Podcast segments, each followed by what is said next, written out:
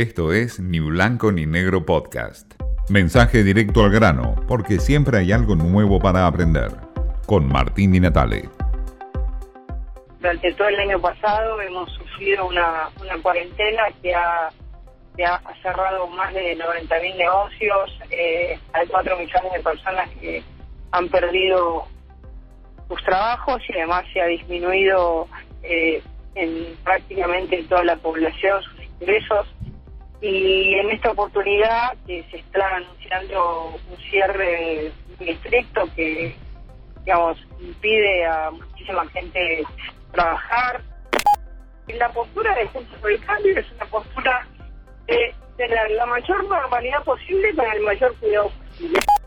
El tema es que vos no puedes generar reglas generales para situaciones distintas y lo que no puedes hacer es destruir la economía de nuevo. Lo que plantea Patricia Bullrich de resistir, de salir a resistir en las calles, no es nada nuevo en la historia de la humanidad. Se planteó en épocas de guerra, de pandemia, de ocasos. Está planteado desde la oposición, pero también desde el oficialismo. Son dos miradas distintas de resistir como bien lo plantea Ernesto Sábato en La Resistencia.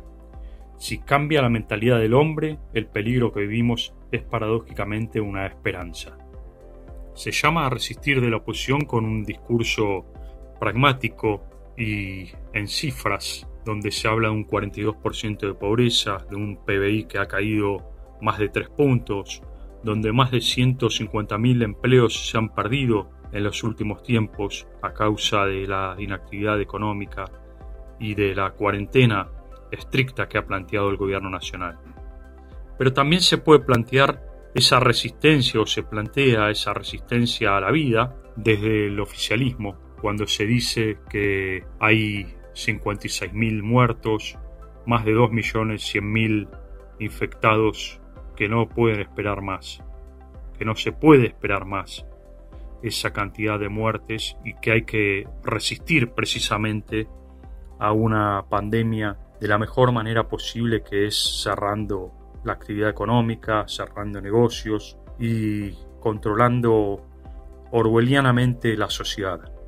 Aquí están planteadas entonces estas dos cuestiones, estos dos paradigmas, donde la resistencia, tal como lo planteaba Ernesto Sábato, es la pregunta que nos llama y nos convoca.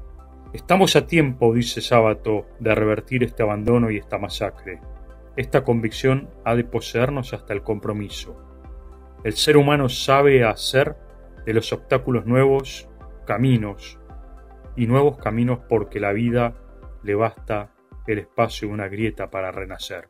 Es decir, no se debe encontrar más grietas y la sociedad ya no quiere más grietas, ya no quiere bandos, en esta resistencia solamente lo que espera el hombre, el hombre común, no es escuchar voces diferentes, no es escuchar cánticos de resistencia de un lado y de otro, sino políticos que se pongan de acuerdo, consensos. Es un mundo diferente el que vivimos. El mundo de la pandemia requiere de una resistencia, la resistencia de los verdaderos consensos. Esto fue Ni Blanco ni Negro Podcast.